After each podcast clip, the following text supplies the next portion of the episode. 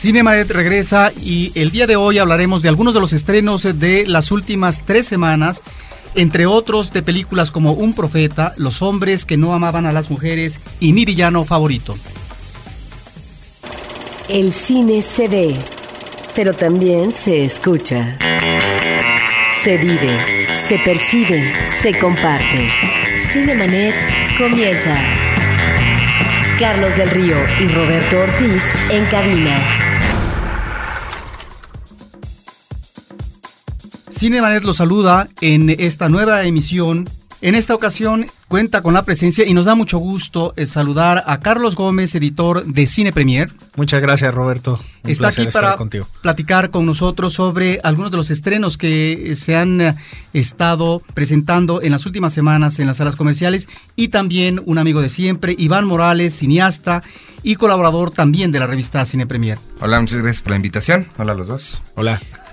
pues muchas gracias por estar aquí. Saludamos también a nuestro público y agradecemos eh, su permanencia y su interés para conectarse con nosotros a través de Cinemanet, pero sobre todo en Facebook a través de www.facebook.com diagonal Cinemanet y también en eh, Twitter que es twitter.com diagonal Cinemanet y por supuesto agradecemos todo lo que nos escriben, todo lo que nos dicen y esta retroalimentación que tenemos constantemente con ustedes. Pues vamos a hablar Vamos a hablar, Carlos e Iván, de varias películas. La primera de ellas, que me parece que es una cinta interesante, es Un Profeta, una película francesa del 2009 de Jacques Audiard, que eh, fue nominada al Oscar como mejor película extranjera. No obtuvo ese premio, se le llevó una argentina, pero finalmente estuvo entre las finalistas. Bueno, yo creo que es una de las películas más interesantes que, que ha dado el cine internacional, no solamente el francés.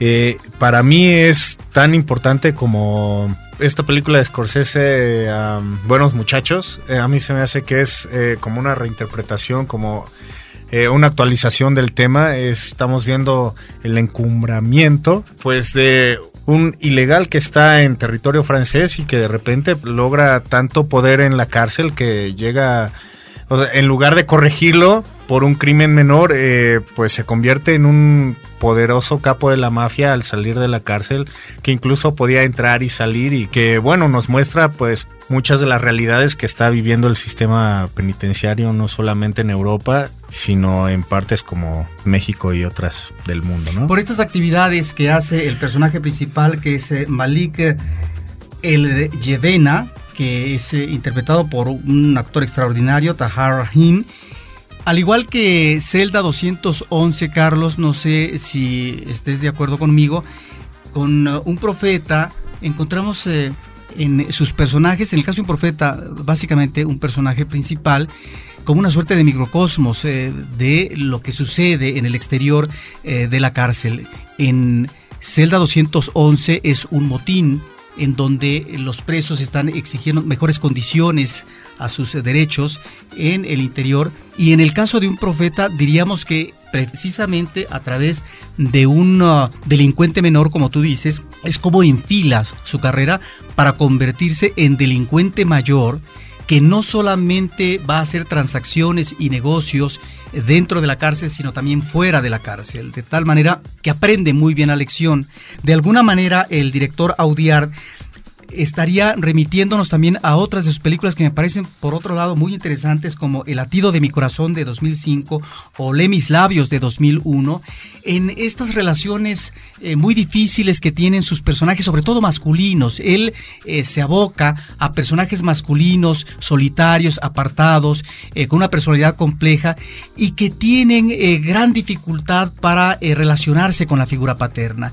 Y me parece que en el caso de un profeta estamos también ante una magnífica descripción de este personaje Malik con uh, un uh, capo de la mafia, escobijado por César Luciani, que es uh, un mafioso de estirpe italiana y que va a tener el cobijo con este hombre, pero en algún momento de su existencia el personaje principal, eh, Malik, se va a desprender de él. Sí, y, creo que retomando un poco lo que dices de los microcosmos que existen en la cárcel, es eh, muy interesante también cómo maneja este choque de religiones, porque, bueno, uno puede ver ahí cómo dividen a la cárcel por, por religión. ¿No? Y en, cuando ese equilibrio se rompe es cuando empiezan a suceder muchas de las cosas que pues que van dándole más poder a este a este pues cualquiera después acaba siendo alguien muy grande, ¿no? Entonces, a mí se me hace muy interesante porque es, se me hace a mí una buena metáfora de lo que podría estar sucediendo ahorita en, Europa. Tanta gente que está migrando para allá, que algunos son criminales, que empiezan a llenar como los servicios hasta del sistema penitenciario y que, bueno, pues están tratando también de tomar el poder de, pues, de las cosas principales de donde se encuentran. A mí se me hace una de las mejores películas, como lo decía al, principio del año y se me hace una pena que haya aparecido en la cartelera con tan poca publicidad. En, un principio le iba a tomar una gran transnacional que era este Sony Pictures y después se deshizo de ella, la tomó una más pequeña y bueno, ella, esta distribuidora pequeña pues no, no tenía todo el poder para hacerle pues los honores que se deberían de haber hecho para que más gente la, la viera. Y bueno, si ustedes todavía la encuentran por ahí, se las recomendamos mucho, en serio, es una de las joyas que, que no deben de, dejar pasar. Y por algo estuvo, como decía Roberto, nominada al Oscar entre muchos premios, ¿no? Entre muchos festivales, los más grandes también. Una película eh, que maneja una cámara muy nerviosa que está siempre atenta al personaje, a sus movimientos, eh, a sus ah, gesticulaciones, a sus miradas y también por otro lado una fotografía que nos maneja una atmósfera agobiante, una atmósfera eh, depresiva. Eh, yo diría que en ese sentido eh, logra manejar ese espacio de encierro la, la, cinta y el director, de tal forma que ahí en medio está un personaje que si bien es tratado de manera realista por parte del director, hay también el ingrediente fantástico como puede ser el caso de la relación que se da eh, del personaje principal con un fantasma que es una suerte de acompañamiento, de necesidad para paliar la soledad en la que está viviendo. Ahí está, pues, efectivamente, eh, como dice Carlos, una de las mejores películas en lo que va del año y que tal vez estará dentro de nuestra lista de las 10 mejores. y luego viene otra película que ha causado un magnífico impacto, seguramente porque deriva esta primera película de una primera novela que pertenece a una exitosa trilogía literaria de Stieg Larsson que se ha titulado Millennium y esta primera película eh, se llama Los hombres que no amaban a las mujeres. Bueno, a mí, a mí me gustaría contar un poco la anécdota, si no se la saben, eh, de cómo se entregaron esta novela. Dicen que el autor, Stieg Larsson, eh, entregó los manuscritos a su editor para que publicaran el libro, bajó del edificio y eh, unos pasos después murió. Entonces, si no hubiera llegado a ese si no hubiera llegado con su editor, pues tal vez no tendríamos una de las películas más interesantes que se ha dado este en pues en este mes en cartelera porque en Europa pues ya se estrenó hace casi año, año y medio y creo que somos de los últimos países que pues la, la está consumiendo. ¿Y cómo se murió? eh, ¿Las demás libros cómo los O sea, entregó todo? Sí, la trilogía le entregó ya para publicarla justamente como, pues, como trilogía. ¿Y estaba grande o estaba joven? Pues creo, no estoy seguro, que sí eh, rondaba como entre los 50. Qué loco, ¿te imaginas? Órale, no, pues no sabía. Bueno, es parte de lo que le hace más misteriosa, ¿no? Sí. esta trilogía qué coraje. ¿De qué trata Iván la película? Ay, no sé, no le entendí nada. No, no es cierto. Eh, no, es una historia de misterio. A mí me recordó, no sé si soy yo o, o qué, pero me recordó muchísimo a Seven, como en su tono y en su... De acuerdo. Y en su... en la paciencia que tiene ese es el David Fincher que a mí me gustaba, que me dio coraje cuando hizo Benjamin Button por eso, porque tiene, una, tiene la película una paciencia para irte platicando. Bueno, les platico la anécdota, es básicamente un periodista que se mete en problemas y en lo que lo... No me acuerdo exactamente cuál es el, el crimen por el que lo acusan, pero lo van a meter a la cárcel dentro de seis meses. Entonces lo contrata un señor muy rico para que vaya a investigar la muerte de una de sus hijas en el set familiares. bueno, sí, sí, creo que era su sobrina. Más bien la desaparición. Cierto, no saben que es muerte o, qué es lo que pasó. Él asume que algo misterioso pasó por ahí y él se va a una cabaña para, para investigar esto. Y por otro lado, la historia paralela es de la chava esta, la... la ay, se me, se me escapa el nombre de la, de la niña. Pero bueno, ella es como una hacker que también está en un programa de rehabilitación para adolescentes. Lisbeth Salander. Lisbeth. Y ella fue contratada para precisamente para investigar al señor este por la gente que lo estaba acusando. Y cuando ella está investigando sus cosas, encuentra los, las investigaciones que está haciendo él. Y entonces ella le empieza a ayudar con la investigación de la chava esta desaparecida. Y se acaban juntando y como los dos trabajan en el mismo caso. Ahora, esto suena como una película, la forma en la que la describí fue pésima, parece que es una película estándar de, de Hollywood, de thriller X. Y la verdad es que creo que donde sobresale es sobre todo en el tratamiento que tiene, en la paciencia del tono y la chava. Creo que la actuación de la muchacha esta es fantástica y ese creo que es el reto más grande para, pues para ahora el, el remake que, que quieren hacer, ¿no? En Hollywood. Sí, hay dos cosas que a mí me llaman la atención. Por un lado, el contexto, estos eh, elementos que son ingredientes de un thriller policíaco que lo pueden hacer sustancioso, atractivo, como podría ser el tema de la pederastia, eh, un trasfondo siniestro nazi, eh, hay violencia eh, al por mayor en dos Muy o tres fuerte, escenas muy eh, fuerte. muy fuertes, eh, algún asesino serial, tal vez, eh, un manejo machista, etcétera. Pero lo central me parece que es el personaje femenino, este personaje de Lisbeth que es sumamente poderoso, que es un personaje que arremete, un personaje muy agresivo y que invade eh, la, la pantalla y se posiciona. Realmente ahí es donde me parece está el elemento más fuerte y más fascinante de la película. Sí, pero sí, sí estoy de acuerdo en que la primera hora es muy lenta, es... si, si citamos a David Fincher, eh, sería como Zodiac. O sea, Sí, sí, es algo que uno tiene que tener la paciencia y si uno la tiene va a salir bien recompensado, porque la siguiente hora eh, se convierte en un en una película de sobre investigación, sobre trasfondos de familias poderosas que la verdad es muy interesante y yo la verdad que entré a verla sin conocer nada de la historia se me hizo sumamente grata. El personaje de, de esta chava es fenomenal, aun cuando debe ser difícil tener a alguien que simplemente por su físico ya te atrae. Sin embargo, logran llevarlo más allá. O sea, no es nada más una persona interesante por cómo se ve, sino por todo lo que parece que ha vivido, ¿no? Y también el, el personaje de- del protagonista, este Michael Nyquist, que quizá ustedes lo recuerden por una película que se llamó El clavel negro. Es eh, una película que, que hablaba sobre el, eh, un- el golpe de Estado en, en Chile, con Kate del Castillo.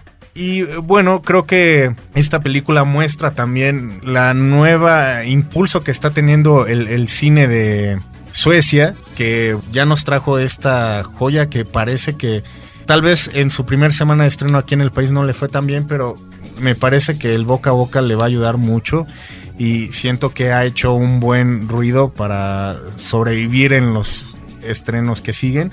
Y bueno y que este cine pues también nos trajo una, una de las películas que más han durado en la cineteca Roberto que, que se llama Let the In entonces eh, creo que si quieren desintoxicarse un poco del cine hollywoodense y de las tramas tal vez eh, que ya nos las han contado casi de la misma forma tienen una gran oportunidad aquí antes de que le hagan un remake con, con el mismo David Fincher a- al Yo- mando, ¿no? Yo lo que no sé del, del remake es no sé si es adaptación del libro o de la película. No sé si vayan a tomar como el libro y adaptarlo o sea tal cual copia de la, de la Yo- película. Yo creo que va a ser el libro, porque... Sería, sería lo más lo más lógico, yo creo. Y también algo que se me hizo bien raro ahorita que mencionaste la cómo le fue aquí en México. Se me hizo muy rara la promoción. Todo la estaban como uniendo al libro. Y se me hizo muy extraño que hicieran eso porque ni Twilight la venden así. O sea, que sea como el libro casi era del tamaño de, de los actores.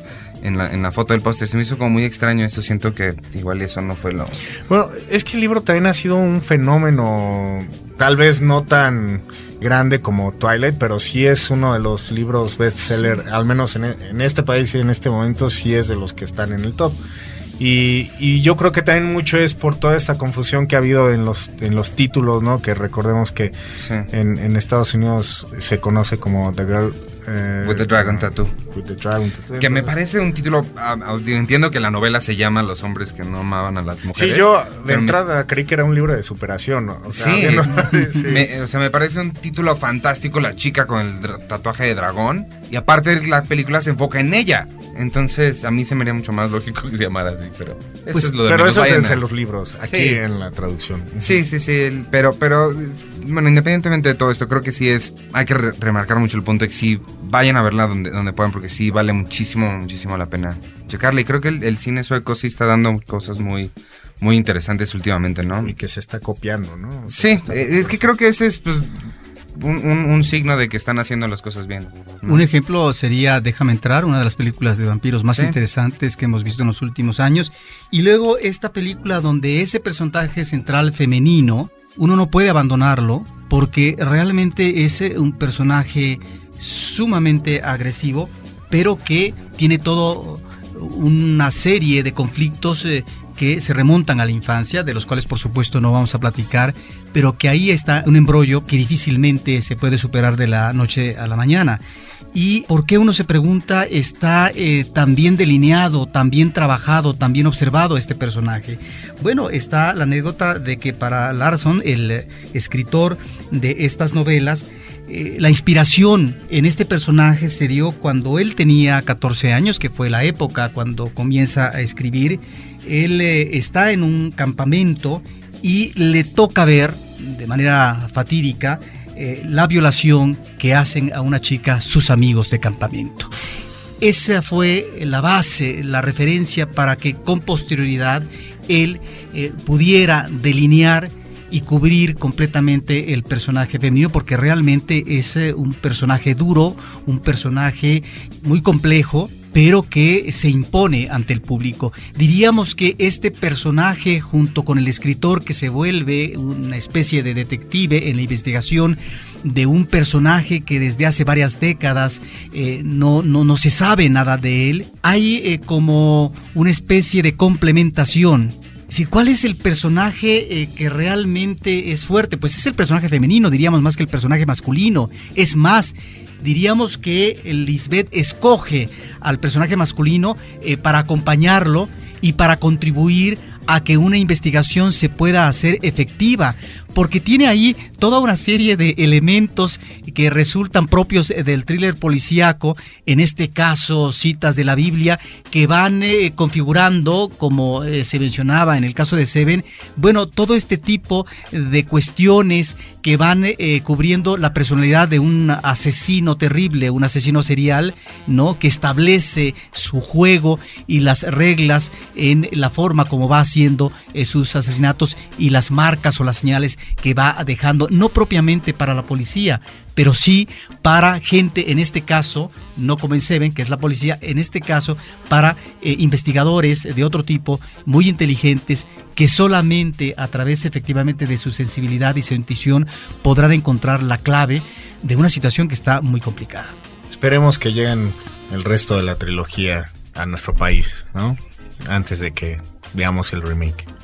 el remake de Hollywood y luego viene una película que ustedes van a comentar ampliamente que es Los Indestructibles, es la vuelta a la escena fílmica como director de Sylvester Stallone y también como actor. Creo que lo que ha hecho Sylvester Stallone es, bueno, si ya nadie me va a contratar porque estoy envejeciendo, yo me voy a dar mi chamba, ¿no? Y yo voy a hacer si yo tengo nostalgia, yo voy a traer de nuevo a los personajes que seguramente alguien más les da nostalgia y por eso entró a dirigir Rocky, Rocky Balboa, que se me hizo una buena película, no estuvo tan mal, pero Rambo sí fue un- una basura, a mí se me hace.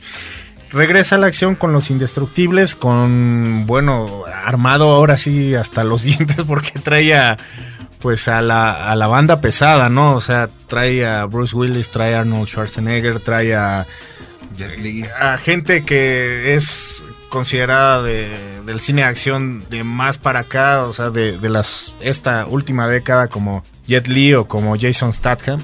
Y bueno, cuenta la historia de un grupo de ex soldados que se dedican a pues hacer trabajos prácticamente imposibles para todos, que es bueno solucionar problemas y si tienen que matar a alguien en el camino pues lo van a hacer, pero es una banda que cada uno tiene su especialidad y cada uno pues eh, ataca de diferente manera y planean las cosas. Entonces, la misión que ahora les encargan es eh, tratar con un eh, dictador de una isla latinoamericana ficticia y bueno pues en el camino se, uno de estos personajes se enamora y empieza la guerra. a mí se me hace muy interesante lo que dices de Stallone que está como haciendo sus propios trabajos. Creo que se me hace muy inteligente porque, digo, para una gente igual lo podría criticar diciendo, ay, solo está ganando de cosas que fueron de hace 25 años, que haga algo nuevo. Y para mí eso se me hace mucho más interesante, mucho más válido y pues mejor, honestamente, que Steven Seagal o Jean-Claude Van Damme, que fuera de eh, JCVD, que fue la última que hizo Van Damme, nada más se dedican a hacer directo a video y cosas que los contratan en Taiwán o quién sabe dónde para hacer películas, me parece mucho más interesante alguien que dice, bueno, sí son los personajes por los que fui famoso hace 30 años, pero aún la gente los quiere ver, lo voy a regresar y lo voy a poner en, primer plano, ¿no? No me parece nada despreciable y bastante, bastante padre. Sí, y a, diferencia de ellos, este Sylvester Stallone siempre ha sido alguien de la industria, ¿no? Él comienza su carrera, bueno, en una industria no muy no muy buena, pero ya, ya una vez entrando al cine comercial, pues recordemos que él escribe el, guion de Rocky, es un guion que es nominado y que bueno, de ahí es, lleva una carrera que lo lleva a la cima y que bueno, junto con el cine de acción que fue en decadencia, pues él también fue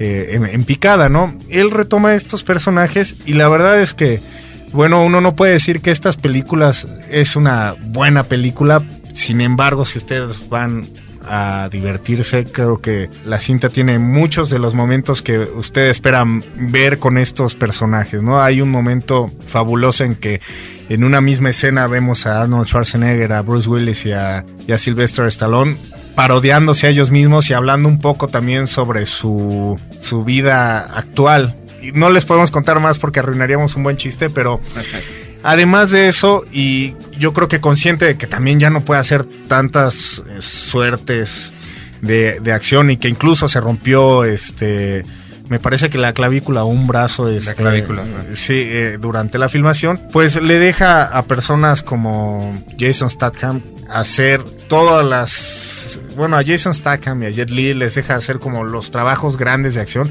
Y la verdad es que pues uno se enfrenta a una película muy violenta muy sangrienta, pero pues es uno lo que, lo que va a ver y vaya, si ustedes van a esperar un guion profundo, si van a esperar como buenas actuaciones, no es esta lo que, donde tienen que, que asistir, pero si entran con ganas de ver acción, creo que van a salir muy complacidos. Y buena acción. Sí, sí, muy buena. O sea, divertida, divertida. Digo, hay partes donde se ve el green screen y hay partes donde sí se ve muy jalado, pero pero vamos, o sea, eso va uno, ¿no? Y creo que de las pocas películas del género de acción que sobreviven y que uno puede disfrutar, ya no creer, sino disfrutar, creo que esta es una. Y bueno, le ha ido bien. En México juntó 12 millones en, un fin de semana. Es algo pues decoroso. Y bueno, pues le, en Estados Unidos le fue también que ya se está planeando la, la secuela. Y bueno, se están barajando todavía los, los personajes y las estrellas del pasado que podrían estar en ella. Ya veremos. Pues ahí está la perseverancia de un Stallone que vuelve después eh, de varios lustros a la acción en este tipo de cine donde recoge a estos actores legendarios de este cine violento. Cinemanet está de intermedio. Regresamos en un instante. Ahora, diseñar y hospedar su página web será cosa de niños. En tan solo cinco pasos, hágalo usted mismo sin ser un experto en Internet. Ingrese a suempresa.com y active ahora mismo su plan. Suempresa.com, líder de web hosting en México.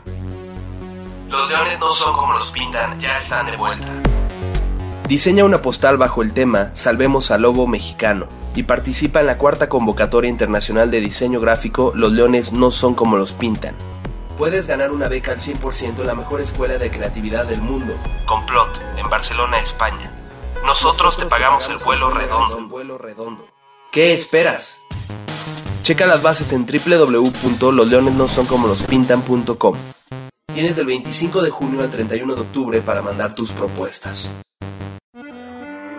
Los temas del momento no siempre son cosa seria. Radio Raza, un podcast de frecuencia cero. Porque el humor es algo serio. www.frecuenciacero.com.mx Cinemanet. Hay también en la cartelera una película que se llama Agente Sal. ¿Qué diríamos sobre ella? Que ya les hablamos de otras tres películas muy padres que pueden ir a ver. La cosa con Agente Sal, el problema que yo tuve sobre todo es que es una película de acción en la que Angelina Jolie es una espía y tiene que ver con los rusos.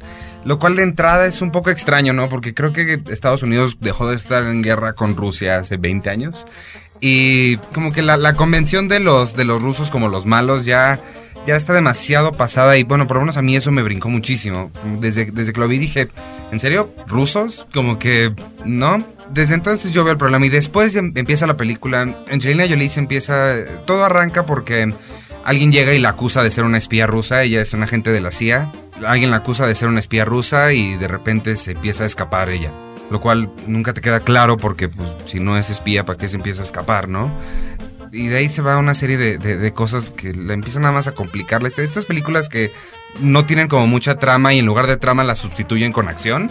Pero que realmente ni siquiera es acción como, como en, en Indestructibles, que lo estás viendo hacer algo, sino es una acción muy como nada más está corriendo, ¿no? Y brinca. Y de repente trae un perrito que creo que lo traía en la mochila y se lo da a la niña que al de, oh, estoy diciendo cosas que no les están haciendo sentido, pero es que cuando las ves tampoco hacen sentido. Eso es lo que tiene que quedar claro. Entonces, sí, no, no, no, no es una película que yo recomendaría mucho. Igual la recomendaría para, no sé, para video, después cuando no tengan mucho que hacer, sea un día lluvioso, porque ni siquiera se ve tan bien Angelina, entonces tampoco es como por ahí. Y pues ya no tengo como mucho que decir de eso. Bueno, eh, Agente Salt fue dirigida por, por un australiano, Philip Noyce, que quizá lo recuerden ustedes más eh, por estas adaptaciones de, de los libros de Tom Clancy, que es Peligro Inminente, Hijo de Patriotas, mucho con Harrison Ford. Y incluso ya había trabajado con Angelina Jolie en El coleccionista de huesos. Las primeras películas eh, que mencionas eh, son películas muy efectivas. Muy El- efectivas, sin embargo, eran efectivas en tiempos de la Guerra Fría. Yo creo que el problema grande, como lo dice Iván ahorita, es que tratan de meter esos mismos elementos de la Guerra Fría a un tiempo contemporáneo, que incluso la amenaza más grande de la película es que les vamos a echar la bomba nuclear. Cuando digo, esos son diálogos que uno, uno oía en los 80 y se los creía en los 70, pero ahorita... Sí, suena pues, no sé. parodia. Sí, exacto. Porque empiezan a hablar y le dice, ¿cómo, cómo dicen? Comrade, ¿no? Comrade, no sé qué. Y sí suena parodia, suena que te están haciendo un chiste a, a lo que eran las películas de antes. Sí, sí, y yo creo que el principal acierto de esta película es Angelina Jolie hace muy buenas secuencias de acción, yo, yo creo, hay unas que, que la- me parecen bien logradas y que quieren hacer un, un Born Supremacy, un- una, una franquicia como Born en mujer. Creo que eso es lo que le están tirando a esta onda. Y es tan así que el final es sumamente abierto para una secuela clara y que yo creo que nada más están esperando a ver los resultados de la taquilla mundial para, para ver si la continúan. La verdad es que yo entrevistando al director le, le- le decía, oye, pero no, no se te hace como neta viejo esta onda de, de los rusos y así. Y me dijo, a ver, en Nueva York existe todavía. no, pero justamente estaba pasando con en Nueva York, ac- acaban de aprender a dos espías rusos, ¿no? Entonces como que de ahí se defendió mucho como diciendo, los espías ahí siguen. Y si te la quieres creer tú o no, pues ya es como bronca tuya. Y entonces, pues sí, o sea, sí vivimos en un mundo de espías. No creo que la humanidad entera siga tan asustada por la guerra de misiles. Y creo que ahí es donde choca un poco, pero también es entretenimiento, nada más. Pues ahí está la insistencia de Angelina Jolie en este tipo de papeles que vamos a ver si finalmente cuajan en términos de continuidad. Y como Sí. tú dices, Carlos, de lo que puede podría ser la presencia de una heroína femenina que finalmente logra más eh, de una película sobre un tipo de personaje que está muy delineado, ¿no? Y creo que ahorita no hay nadie como Angelina Jolie que del tamaño de ella, al menos eh, así de tipo A, digamos, entre los actores, que haga este tipo de acción. No me viene a la mente más que tal vez Mila Jovovich, pero no sé, no es tan reconocida tal vez. Pero llevan varias eh, acciones así que intenta Angelina, ¿no? Y como que no se le... No Tomb Raider no sé, no, no la vi, no sé cómo le fue. Pero, Pero aparte le- está sí. Mr. y Mrs. Smith, está Wanted, que también Sí. estuvo no tan padre. Y es la onda también, ¿no? Rusos. y organizaciones secretas, sí.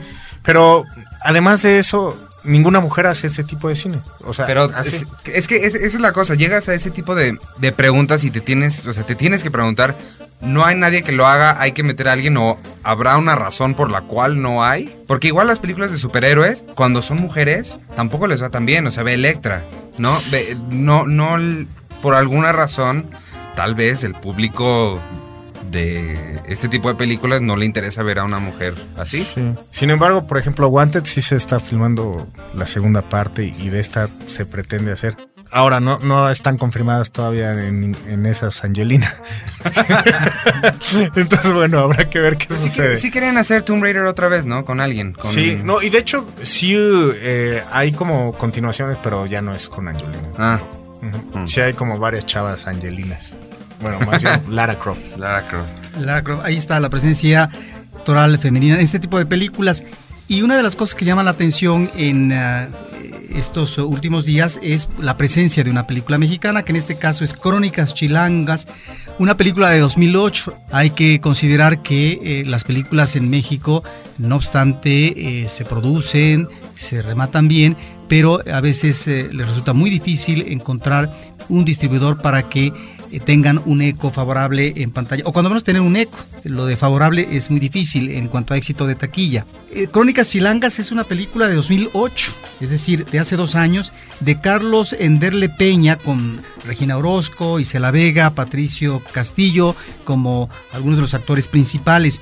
Y nos remite eh, a tres personajes solitarios, casi marginales, eh, dos hombres, uno de ellos es eh, un viejo eh, que está muy preocupado por tratar de solucionar la situación material, económica en el futuro, porque él ya es un viejo, su esposa Isela Vega, bueno, pues también es una mujer ya mayorcita de edad, tienen una hija parapléjica que está acostada en la cama, y ¿qué va a suceder con la suerte de esta muchacha cuando ellos dejen de existir? Está también una mujer frondosa que es interpretada, pues por supuesto, eh, por Regina Orozco, que se casa, pero que a la primera de cambios, después eh, de que hay una relación sexual favorable de la pareja, eh, de ella con el esposo, pues después el esposo va canalizando sus satisfacciones sexuales a través de la pornografía, ¿no? viendo pornografía en las revistas y se logra el contagio de Regina Orozco que también pues, se separa del marido precisamente por este conflicto y además ya no tienen relaciones sexuales, pero entonces ella se vuelve una fan de las revistas eh, pornográficas. Y un último personaje que es eh, un joven atribulado porque considera que eh, está ahí la presencia y una serie de signos para él que se dan en cuanto a presencias físicas y demás, que él interpreta que es la presencia de seres extraterrestres y de los hombres eh, de negro que seguramente van a exterminarlos en algún momento. Entonces se dan toda una serie de situaciones en donde van a incursionar unos personajes con otros. ¿Qué es lo que me llama la atención de esta película? Hay un humor negro que permea y que en algunas ocasiones es afortunado. Ahí están estos tres personajes que de alguna manera nos hablan de una suerte de desolación en este ámbito capitalino, donde existen este tipo eh, de personalidades eh, muy apartadas eh, del mundanal ruido, pero que sin embargo ahí están y que quieren tener presencia o cobrar existencia, justificar su existencia en el mundo. Ahí es donde me parece que está un planteamiento interesante por parte de la historia. No siempre el ritmo y los manejos de humor son afortunados, pero me parece que entra con pie derecho este director Carlos Enderle Peña, que eh, tú, Iván, eh, lo conociste, supiste de él en sus inicios. Pues no, no sé qué estaba haciendo. Yo lo conocí cuando estaba en la universidad, porque él trabajaba también ahí en el TEC de Monterrey, donde yo estudié. Y pues yo nada más lo conocí como, como parte del, del, pues, del staff del departamento de comunicación, pero no. Yo no tenía idea que hacía cine, ni que quería hacer cine, ni nada. Pero sí, desde, desde aquel entonces lo... Hasta que lo viste recoger su premio. Hasta que, hasta una vez fui, sí, en el, en el Festival de Guadalajara cuando ganó, sí, me volteé con mi cuate que estaba sentado junto a él y le dije, Carlos Enderle. Y me dijo, sí, él. y sí, fue como una gran, gran sorpresa y pues muy padre, ¿no? Siempre es padre ver a gente que, con la que tú convivías de una manera diaria ver que le está haciendo y le está haciendo bien.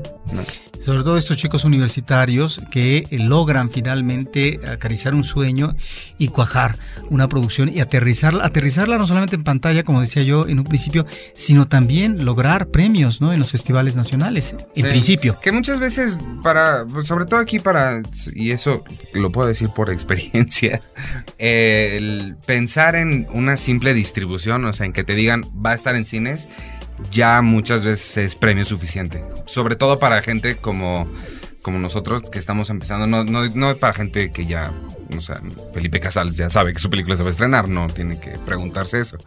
Pero para nosotros que vamos empezando, el simple hecho de que te digan sí, sí va a estar, debe ser ya como un gran premio en sí mismo. Y eh, sumado a eso, el que te tenga tanto reconocimiento internacional y los actores, también hay un chavo que se llama Orlando Moguel que está en la película que también ha estado como agarrando mucha, muy buenos comentarios y todo. Creo que todo son una colección de satisfacciones que han de estar increíble para, pues para un cineasta y sobre todo uno nuevo, ¿no? Su ópera prima. Pues ahí está esta película para que la vea el público mexicano. Un estreno más eh, en estos días ha sido El retrato de Dorian Gray, una versión más, una adaptación más eh, de la famosa novela homónima de Oscar Wilde que en este caso la realizó Oliver Parker el año pasado. Es una producción del Reino Unido. Me parece en principio que está mal elegido el actor, eh, Ben Barnes. Eh, la película eh, se remite, como lo sabemos en la novela, a una belleza extraordinaria de un joven que además en este caso tiene una riqueza material que lo va a cubrir durante todos los años de existencia porque es precisamente esta idea del pacto ¿no? que se da de poder continuar con la juventud a través de los años mientras el retrato que hacen de la pintura de Dorian Gray va envejeciendo, eh, se va carcomiendo y él diríamos que goza de juventud eterna. En el caso de esta película eh, se canaliza el elemento del placer, del placer inmediato, carnal,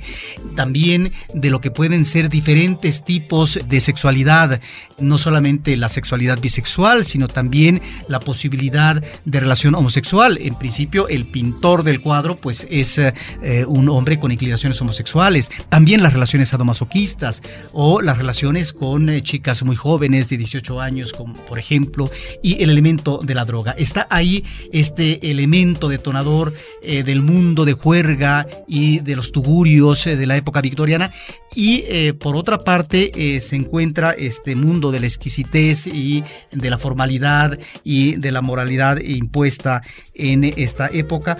De tal manera que me parece que la película no tiene elementos eh, muy interesantes que cubrir. A veces estas películas quieren ser ingeniosas con ciertos aditamentos visuales que son novedosos o diferentes eh, con respecto a otras versiones. Antes veíamos el cuadro tradicional que eh, iba cambiando, iba envejeciendo el, personaje pintado Dorian Gray. Aquí en este caso el Dorian Gray que encontramos en el cuadro eh, tiene una presencia subjetiva. La cámara se convierte en él y a veces está mirando hacia el exterior, en el caso de las conductas de los personajes eh, junto a Dorian Gray. O, por ejemplo, eh, vemos también que cobra vida a veces el cuadro, como si se estuviera accionando, como si estuviera teniendo movimiento su rostro, o elementos que realmente resultan un tanto grotescos y que no venían al caso, como que el cuadro sea tal la corrosión en términos de simbolismo del alma,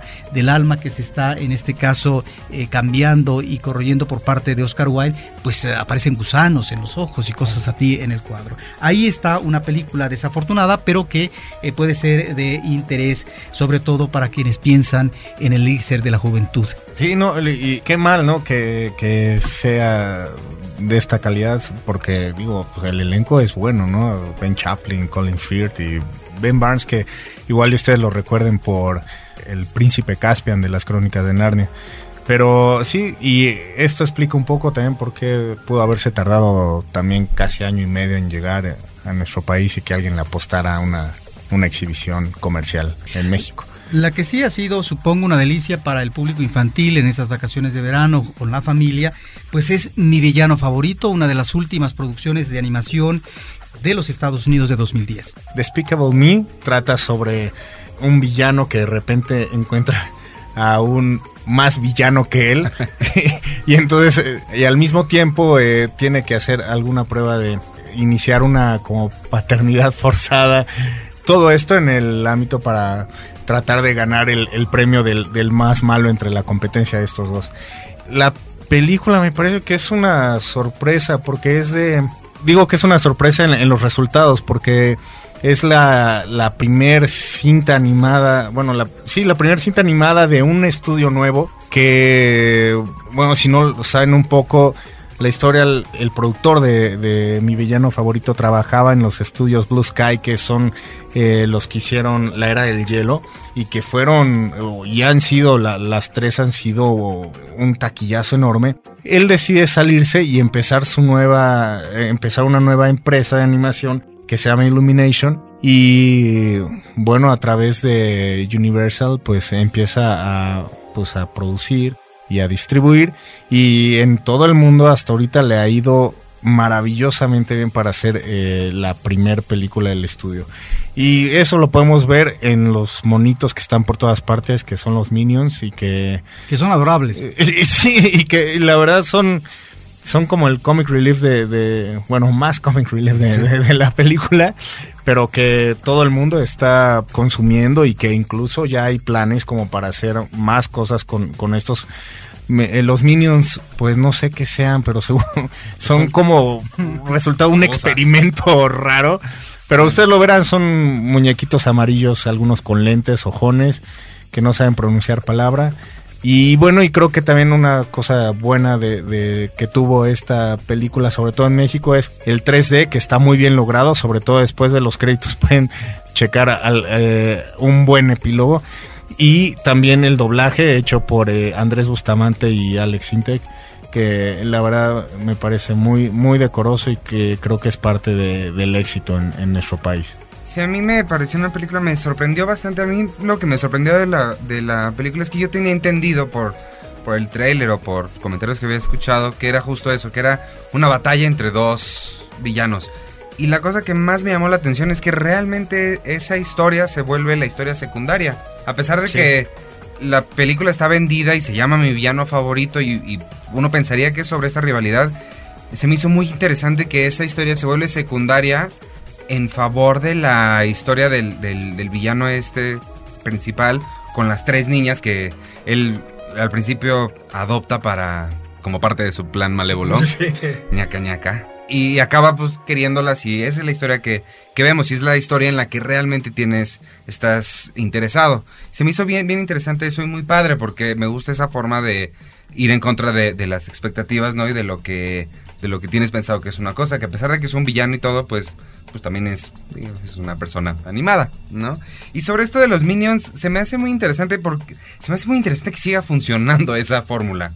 Porque lo hemos visto 20 mil veces, o sea, los pingüinos de Madagascar, la, la, ratita de, de exacto, de la era del hielo y los extraterrestritos de eh, Toy Story.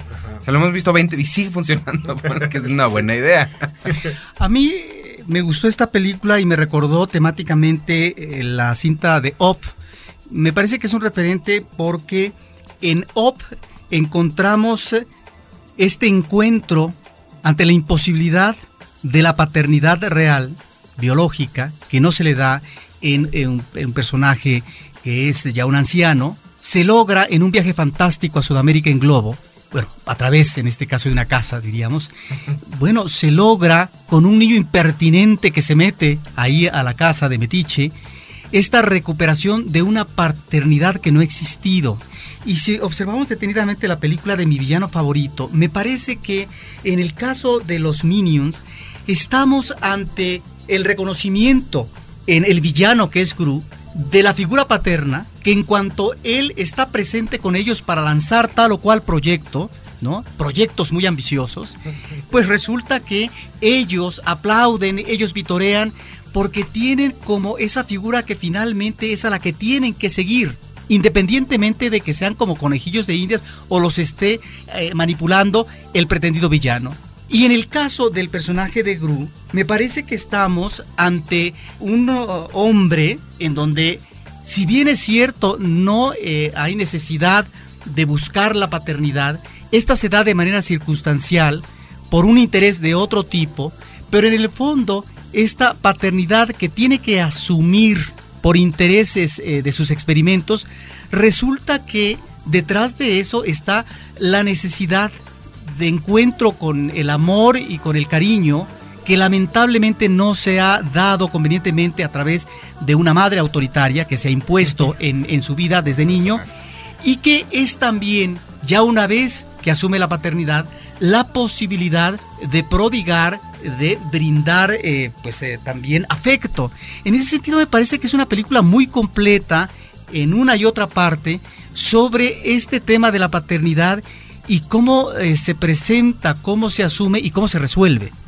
Y, y, creo que eso es parte del éxito que ha tenido, porque, o sea, no es nada más una película para los niños, sino, bueno, los adultos y los papás que llevan a los niños pues se identifican también un poco de eso, ¿no? Y en México ha sido, en su tercera semana de, exhibición, lleva casi recaudado 180 millones de pesos, entonces... ¿De las que más se están recaudando?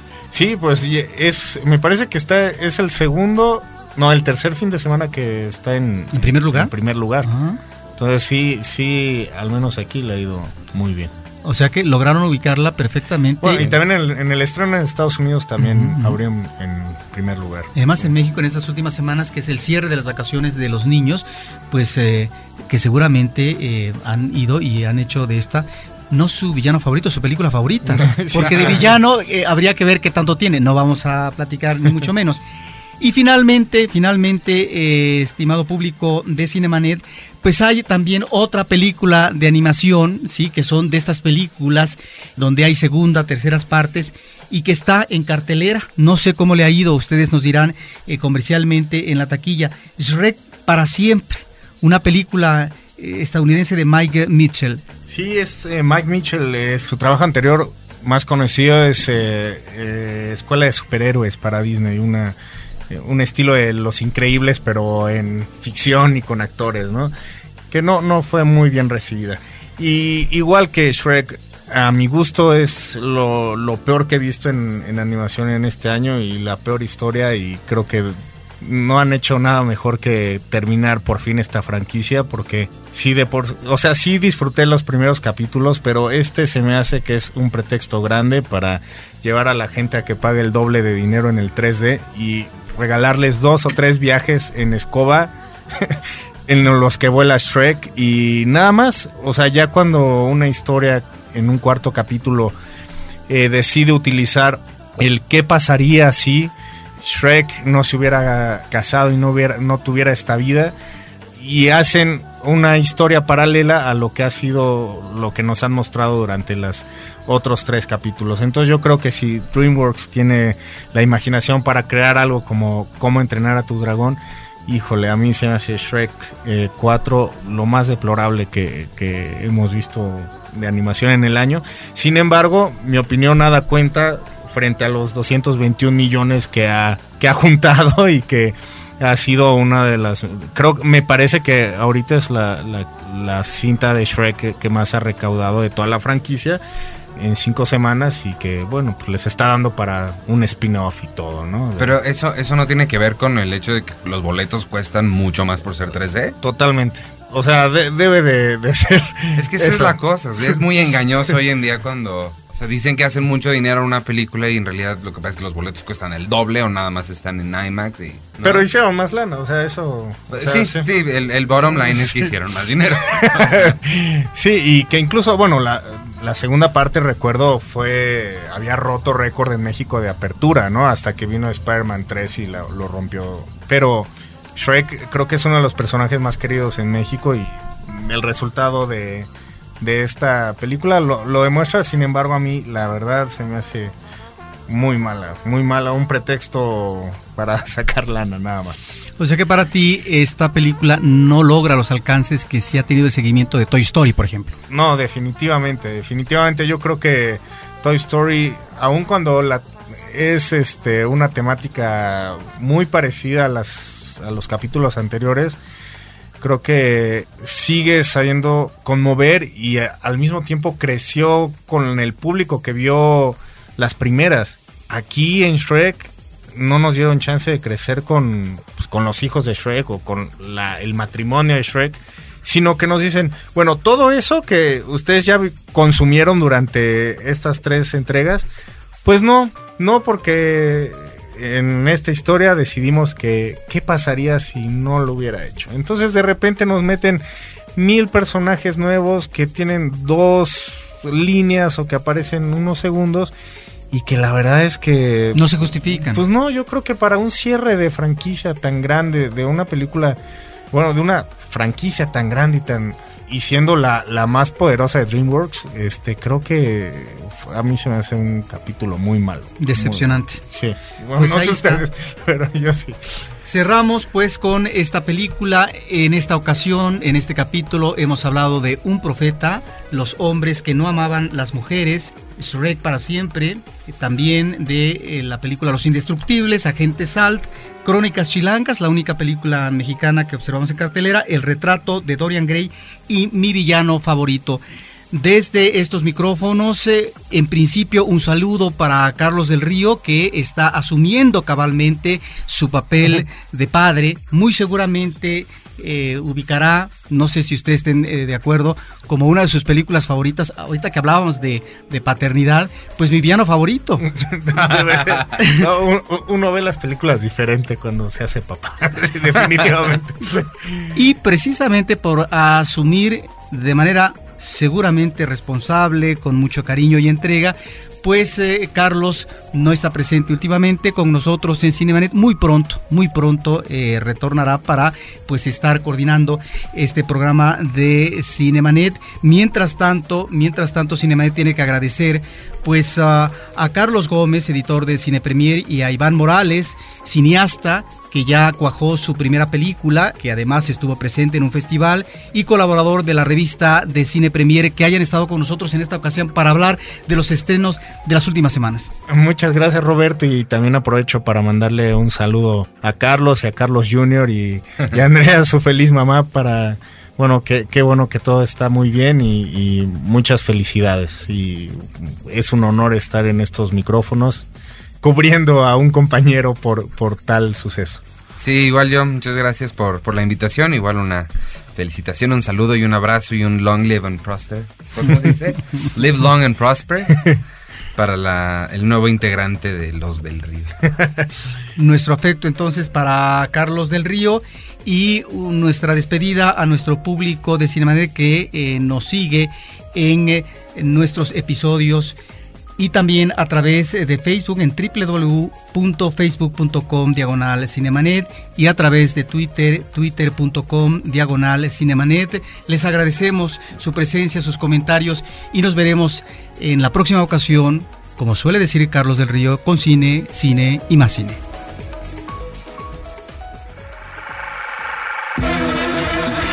Cinemanet termina por hoy. Más cine en Cinemanet. Frecuencia Cero, Digital Media Network, www.frecuenciacero.com.mx. Pioneros del podcast en México.